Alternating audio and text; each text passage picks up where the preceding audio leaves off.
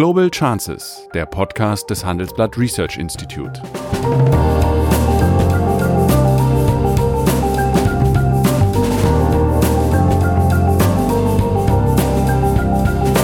Der ehemalige Außenminister analysiert zusammen mit Professor Bert Rürup die geopolitische Lage, exklusiv für den Chefökonom, den Newsletter von Professor Rürup. Die Russen liefern an Deutschland und an Europa Gas egal ob es der Kalte Krieg war, ob wir in der Konfrontation zwischen Sowjetunion und dem Westen waren und auch heute immer pünktlich, ohne dass jemand Sorge haben musste, sie würden vertragsbrüchig. Dass Putin doch letztlich dabei ist, äh, die alte Rolle Russlands wiederherzustellen. Das heißt also, alles das, was er an seiner Westgrenze macht, sieht auch aus wie der Versuch, die alte UdSSR wieder aufleben zu lassen. Das zeigt, dass Russland für die Sicherheit der Welt ähm, genauso eine Gefahr sein kann, wie jemand, der dabei mitarbeiten kann, die Sicherheit herzustellen. Ja, guten Tag, meine Damen und Herren. Mein Name ist Bert Rürup und ich begrüße Sie und meinen bewährten Gesprächspartner Sigmar Gabriel. Hallo, lieber Bert. Zu einem Podcast mit dem neuen Titel Global Chances. Die Nähe zu den bisherigen Global Challenges ist nicht zufällig und die behandelten Themen werden die gleichen bleiben und ebenso die Gesprächspartner. Der Grund ist ein ganz banaler. Seit geraumer Zeit gibt es ein mit uns befreundetes Unternehmen, welches den Namen Global Challenges trägt.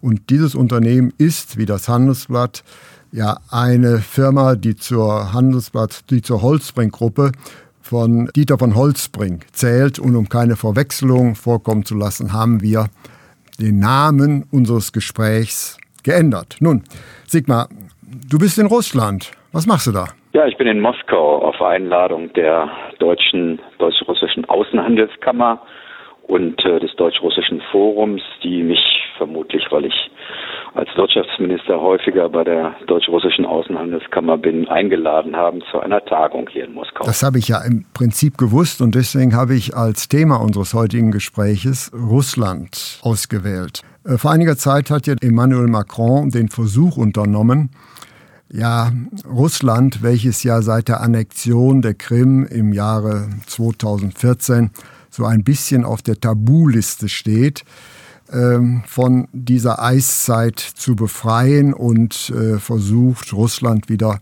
etwas näher an die EU heranzubringen. Und er schlug beispielsweise eine neue europäische Sicherheitsarchitektur vor, in die Russland eingebunden werden müsse. In einer etwas eigenartigen Wendung bekannte er sich zu einem Europa von Lissabon bis Wladiwostok. Das war wohl eine Anspielung auf Charles de Gaulle. Aber Hintergrund äh, meiner Frage, was hältst du davon? Es ist eigentlich eine äh, Wiederholung der Forderung von Wladimir Putin, der einmal eine Freihandelszone von Lissabon bis Vladivostok gefordert hat, was im Prinzip ja auch eine gute Idee wäre. Allerdings erscheint sie derzeit ziemlich theoretisch, weil natürlich bei aller Notwendigkeit ähm, Russland jedenfalls wieder ein bisschen stärker an die Europäische Union zu führen, es ein großes Hindernis gibt. Und das ist nach wie vor der Konflikt in der Ostukraine. Wenn man ganz ehrlich ist. Und die Krim haben wir schon ja abgehakt? Bitte? Die Krim haben wir schon abgehakt? Ja, das wollte ich gerade sagen. Wenn man ganz ehrlich ist, dann reden die meisten ja gar nicht mehr über die Krim. Natürlich ist die, wie auch ich finde, richtige Position, hier Russland einen Bruch des Völkerrechts vorzuwerfen mit der Annexion der Krim. Aber wenn man genau hinhört, wird darüber international eigentlich gar nicht so richtig gestritten, sondern es geht um die Frage, sind wir in der Lage, den nach wie vor existierenden Bürgerkrieg, wo auch immer wieder Menschen sterben, in der Ostukraine, im Donbass, in den Griff zu bekommen. Und ich glaube, das ist der, die eigentliche Hürde, die man nehmen muss, um wieder zu besseren Beziehungen äh, zu Russland zu kommen. Und dafür müssen auch die Russen sehr viel tun. Ja, was könnten sie denn tun? Offensichtlich sind die Fronten ja zumindest auf Seiten Putins also etwas verhärtet. Äh, er gibt zwar jetzt äh, Kriegsschiffe an die Ukraine zurück, aber dass er die besetzten Gebiete räumen wird, ist ja nicht zu vermuten. Eher will er da ja ein russisches Protektorat entstehen lassen oder sowas ähnliches. Naja, wie das so ist in großen Krisen, die lange Zeit dauern, ähm, wird das nicht von heute auf äh, morgen gelöst werden können. Es gibt in der Tat ein paar äh, kleine Schimmer der Hoffnung und der Entspannungssignale. Das ist nicht nur die Rückgabe der ukrainischen Schiffe äh, aus Russland, die in diesem Konflikt im Asowschen Meer ja festgesetzt worden sind, sondern es gibt auch inzwischen einen äh, etwas umfangreicheren Gefangenenaustausch. Es gibt die ersten Schritte des sogenannten Deconflicting, also des Zurückziehens ähm, bewaffneter Verbände aus der unmittelbaren äh, Situation der Konfrontation in der Ostukraine.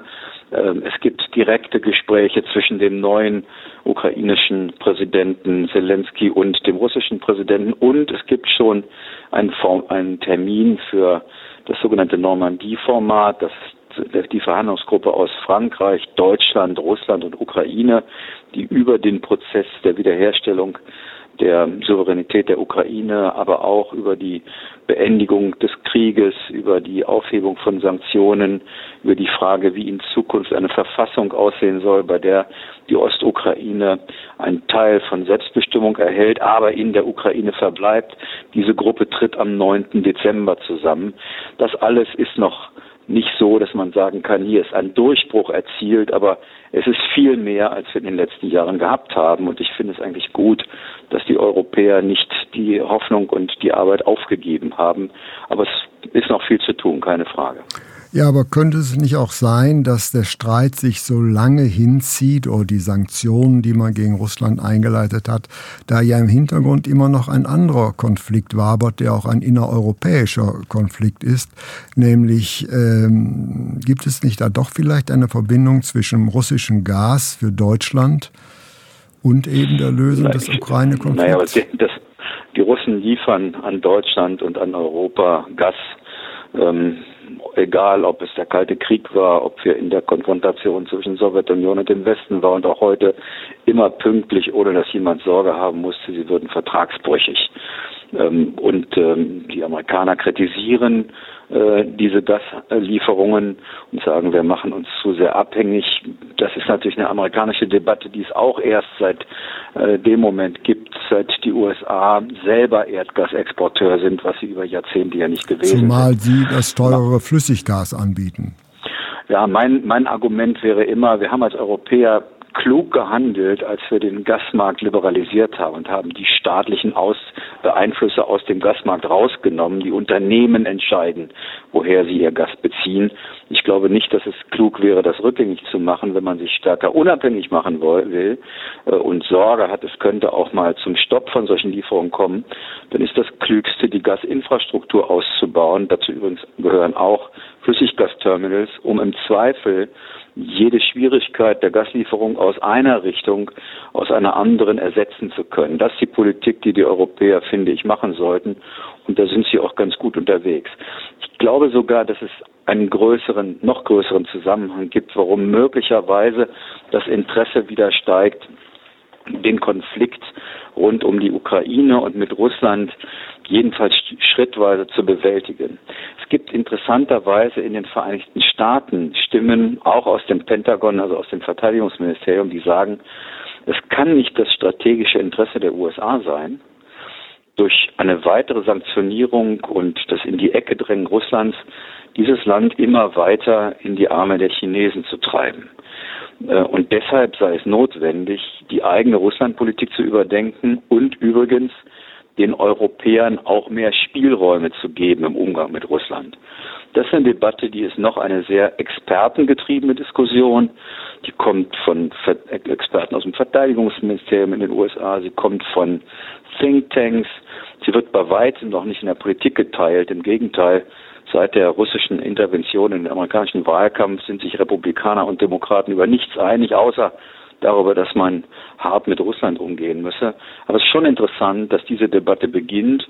Und das könnte auch dazu führen, dass es einfach ein größeres Interesse daran gibt, mit Russland Wege zu finden, die Ukraine-Krise zu bewältigen. Das setzt aber immer voraus, dass auch Russland dazu beiträgt, dass dort das Schießen aufhört und dass die territoriale Integrität der Ukraine nicht in Frage gestellt wird. Ja, ich komme noch mal aufs, aufs Gas zurück. Es ist völlig klar, Deutschland ist ja wohl ziemlich das einzige Land auf der Welt, welches gleichzeitig aus der Kernkraft als auch aus der Kohle aussteigen will. Und das bedeutet natürlich, dass man Gas mindestens für eine ziemlich lange Zeit als Übergangsenergie haben muss.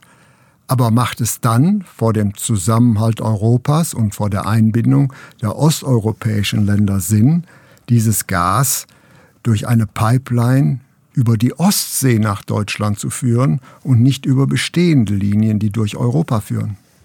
Ich habe über die Frage der, äh, der, der bestehenden Linie, damit ist ja im Kern die trans-ukrainische äh, Pipeline gemeint, durch die wir sehr viel Gas bekommen, da früher selber häufig mit Putin geredet und Angela Merkel hat es zuletzt ja vor einigen Monaten auch getan. Der russische Staatspräsident hat nie in Frage gestellt in diesen Gesprächen, äh, dass diese Pipeline erhalten werden muss. Deutschland hat es übrigens immer zur Bedingung gemacht, äh, dass es äh, weiter zur Nord Stream steht, dass Russland diese Pipeline nutzt und zwar nicht nur in einem geringen Umfang. Ähm, das bringt letztlich nicht viel, wenn man dort nur 10 äh, Billionen Kubikmeter durchschiebt, sondern das müssen schon Größenordnungen sein, die zwischen 30 und 50 äh, BCM liegen. Äh, dafür allerdings muss man auch in die Pipeline investieren, weil sie in keinem guten Zustand ist.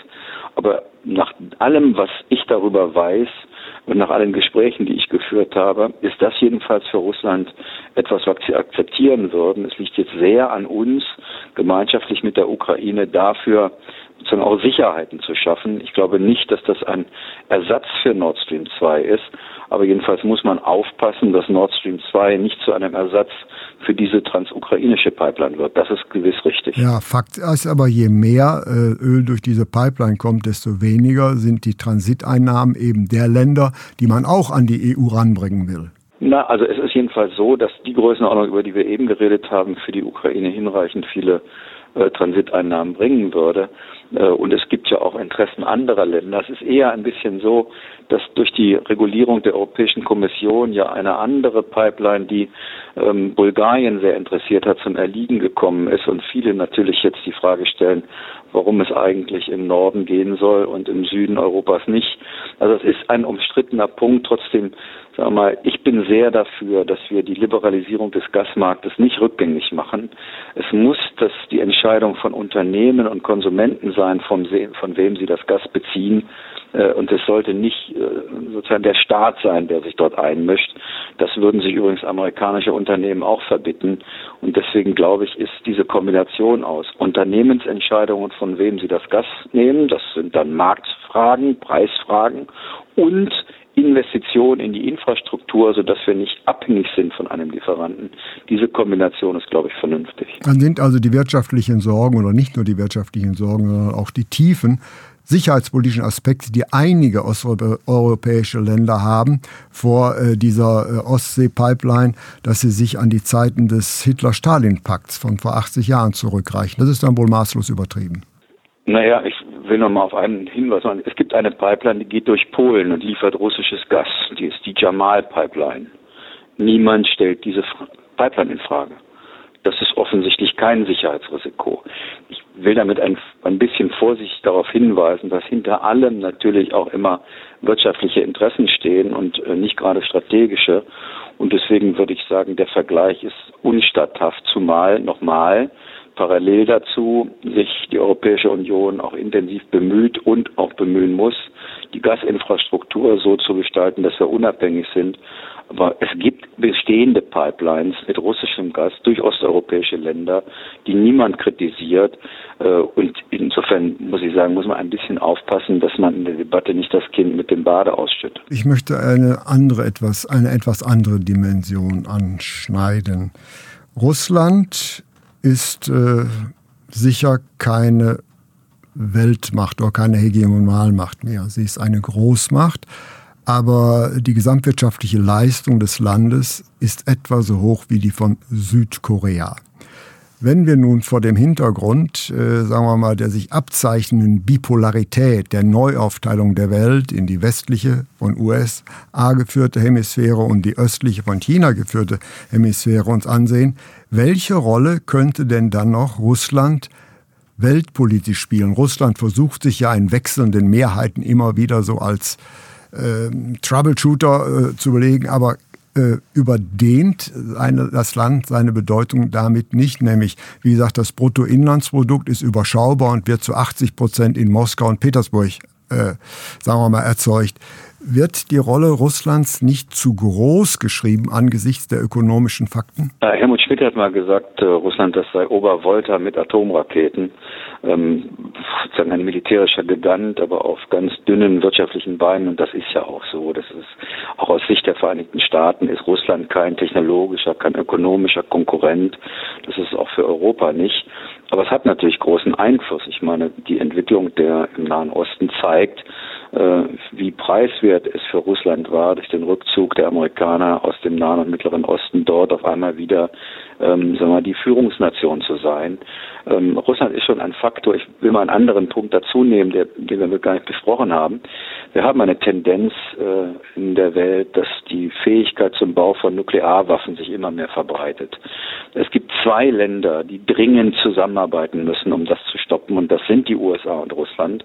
Eigentlich brauchen wir auch China dabei, aber ohne die Kooperation dieser beiden Länder, Vereinigten Staaten und Russland, werden wir diesen verhängnisvollen, gefährlichen Trend zur atomaren Rüstung in, in, anderen Ländern, manchmal in Kleinststaaten, nicht aufhalten können. Aber sind denn die Verträge nicht aufgekündigt worden mittlerweile? Ja, sind die, der INF-Vertrag ist aufgekündigt worden. Der Vertrag, der das der Mittelstreckenraketen atomarer Natur in Europa verbietet, das ist schlimm genug. Die Wahrheit ist natürlich, dass man diese Raketen inzwischen längst auf See stationieren kann, was man früher nicht konnte. Und beide Länder einen geheimen Lehrplan haben und der lautet, wir müssen nuklear aufrüsten, weil China als dieser Vertrag geschlossen wurde in den 80er Jahren, ein nuklearer Habe nichts war und heute 80 bis 90 Prozent des Nuklearwaffenpotenzials Chinas exakt die Waffen sind, die sich die Vereinigten Staaten und Russland gegenseitig verboten haben. Das gehört ein bisschen auch zur Wahrheit. Aber im Kern geht es um die Frage, wer kontrolliert die Nuklearwaffenströme oder sagen wir mal die technischen Ströme, die dazu führen können, dass Länder sich in den Besitz von nuklearen Fähigkeiten äh, ähm, äh, den, den Weg dahin äh, sich, sich verschaffen. Und dafür brauchen wir die Vereinigten Staaten und Russland als Kooperationspartner. Nochmal, noch wichtiger wäre, wenn China dabei ist. Aber es zeigt, dass Russland für die Sicherheit der Welt ähm, genauso eine Gefahr sein kann, wie jemand, der dabei äh, mitarbeiten kann, die Sicherheit herzustellen. Wir Europäer jedenfalls können kein Interesse daran haben, dass sich Russland immer weiter China annähert. Ich glaube auch, dass die Russen selber das mit sagen wir mal, zwiespältig sehen. Aus chinesischer Sicht ist Russland eher zweitrangig ähm, an der Grenze zu China stehen sechs Millionen Russen, 120 Millionen Chinesen gegenüber. Das ist alles keine sehr angenehme Situation. Und deswegen wäre es gut, wir kriegen Fortschritte hin in der Ukraine, damit wir die wichtigsten, die wichtigste Hürde nehmen. Umgekehrt gibt es in Russland auch natürlich inzwischen enormen Druck. Sie haben hier vor dem Hintergrund von vermuteten Wahlfälschungen erhebliche Demonstrationen und Proteste. Äh, junge Leute gehen auf die Straße, lassen sich nicht einschüchtern äh, und es passiert auch, dass Leute festgenommen werden und dann Medien öffentlich Druck entfalten, sodass die wieder entlassen werden müssen. Also in Russland selber gibt es auch eine Menge Unzufriedenheit. Ich erinnere an die Demonstrationen gegen die Rentenerhöhung, die dann partiell wieder zurückgenommen wurde. Es ist nicht so, dass Russland ein so stabiler innenpolitischer Faktor ist. Die ökonomische Lage ist schon nicht ganz einfach. Also es gibt auch aus russischer Sicht Grund, mit dem Westen in erneute Gespräche zu kommen. Aber irre ich mich, wenn ich äh, den Eindruck haben könnte, dass Putin doch letztlich dabei ist, äh, die alte Rolle Russlands wiederherzustellen. Das heißt also, alles das, was er an seiner Westgrenze macht, sieht auch aus wie der Versuch, die alte UdSSR wieder aufleben zu lassen. Ja, die wird es aber nicht geben, das weiß er auch. Die alte Und warum UdSSR macht das dann? nicht wiederkommen.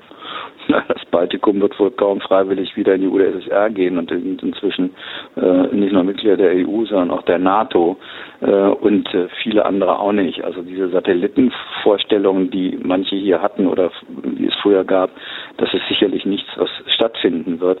Das Problem, so stellen es hier die Russen, ist eher, dass Putin absorbiert ist von der Außenpolitik und es zu wenig innere Reformen gibt. Äh, und die Ökonomie hier ist einfach immer in wachsendem Teil in staatlicher Hand. Es ist nicht gelungen, einen wirklich äh, kräftigen Mittelstand aufzubauen. Es gibt eine zu große Abhängigkeit von diesen klassischen Ressourcen wie Öl und Gas. Und ähm, die jungen Leute hier merken, dass das am Ende für sie keine gute Zukunft ist. Ich sage jetzt nicht, dass Russland unmittelbar vor einer veränderten Regierungsstruktur steht, das ganz sicher nicht. Aber das Land selber hat auch einen enormen Reformstau vor sich. Und ähm, woran ist am Ende die UdSSR gescheitert? An den inneren Widersprüchen, an der Unfähigkeit, äh, ihren Menschen eine Perspektive zu geben. Das werden hier auch viele in Russland in Erinnerung haben. Ja, aber das ist doch genau der Grund, warum Russland durch seine außenpolitischen Erfolge vor den Misserfolgen binnenpolitisch ablenken will. Deswegen fährt er doch meines Erachtens äh, diese Politik. Und es ist doch schon bemerkenswert, dass er doch, wenn wir uns mal äh, den Blick etwas weiten lassen, mit seltsamen Partnern die im Konflikt jeweils zueinander stehen, doch immer äh, regionale Bündnisse eingeht, sei es in Libyen, sei es in, äh, im, im, im äh, nach Syrien. Das passt doch eigentlich nicht alles zusammen, wenn man glaubt, dort ist ein äh, friedliebendes äh, Regime da, welches eigentlich äh, doch mit allen anderen gut auskommen will. Also ich habe den Eindruck des Gegenteils weiß nicht, ich habe jedenfalls nicht gesagt, dass das ein friedliebendes Regime ist, sondern natürlich ist er in finstere Konflikte verwickelt. Also das äh, sehen wir in Syrien, die gemeinsame Politik mit Assad, der seine eigene Bevölkerung bombardiert hat. Äh, auf der anderen Seite will ich einfach nur darauf hinweisen, dass es wir von außen immer so einen monolithischen Block Russland sehen, mit Putin als dem Alleinherrscher, der alles bestimmt. Wenn Sie hier im Land sind, merken Sie, dass es ganz unterschiedliche Kraftzentren gibt. Und übrigens, dass hier eher die Sorge da ist, dass fünf Jahre vor der nächsten Präsidentschaftswahl das gesamte Land in Stillstand verfällt, weil keiner so richtig weiß, wie es nach Putin weitergehen soll. Ähm, die inneren Konflikte in Russland würde ich mal nicht äh, unterschätzen und äh, mit Blick auf äh, die Entwicklung äh, gen Westen ist es, glaube ich, so, dass die Bevölkerung hier weitgehend die Nase voll hat von dem Verbrauch großer finanzieller Mittel für den Konflikt in der Ukraine. Es war sehr populär, dass Putin die Krim nach Russland geholt hat. Aber die Tatsache, dass es einen Dauerkonflikt in der Ostukraine gibt, den finden viele Russen überhaupt nicht gut, schon deshalb nicht, weil die ja miteinander verwandt sind, weil verheiratet sind, weil Kinder da sind. Ich habe heute eine Frau getroffen, die äh, betreibt hier eine Galerie, ist eine Filmemacherin, äh, äh, der Sohn äh, ist jemand, der derzeit in London lebt, aber eigentlich kommen die alle aus Kiew und er will auch dorthin zurück. Ähm, die, die Eltern leben hier in Moskau. Das sind Konflikte, die jedenfalls in Russland nicht dazu führen, dass beispielsweise das, was mit der Ukraine stattfindet, von allen gebilligt wird, zumal es auch viel Geld kostet.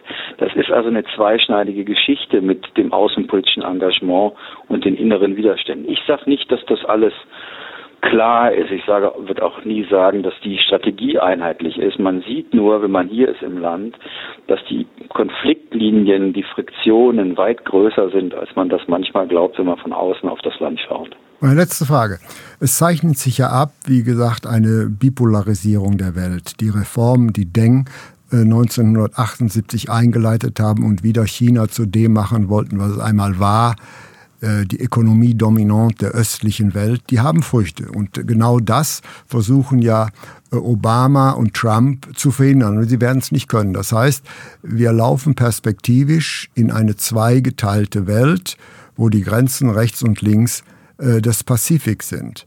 Vor diesem Hintergrund müsste es doch eigentlich Russland ein vitales Interesse haben, sich an Europa anzunähern, nämlich Europa zusammen mit Russland wäre das dritte Standbein, welches diesen beiden Megablöcken halbwegs Paroli bieten können. Und deswegen ist äh, in meinen Augen diese, äh, diese Strategie von Putin mal mit dem, mal mit dem, permanent kleine Konflikte ähm, äh, auszulösen, doch geopolitisch, perspektivisch ein großer Fehler, oder sehe ich das falsch? Na, jedenfalls ist so, dass die jetzige Konfliktlage ihn eher dazu gebracht hat, äh, Kooperationen mit China einzugehen. Ob die von Dauer sind, wird man sehen.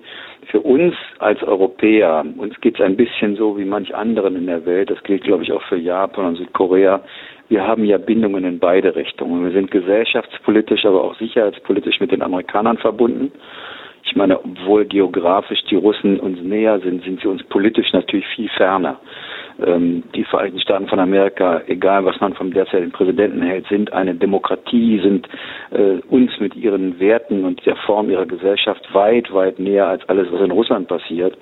Äh, auf der anderen Seite ist es so, dass, und auch was in China passiert, auf der anderen Seite sind die Chinesen bei uns eben auch nicht nur Gegner, sondern Partner, ein Marktplatz. Äh, wir sind in einer un unkomfortableren Situation, als vielleicht ähm, die Amerikaner es sind, die sich klar entscheiden können. Disengagement von China und äh, eine, eine klare Positionierung ist für ein Land wie Deutschland, für einen Kontinent, für Europa nicht ganz einfach.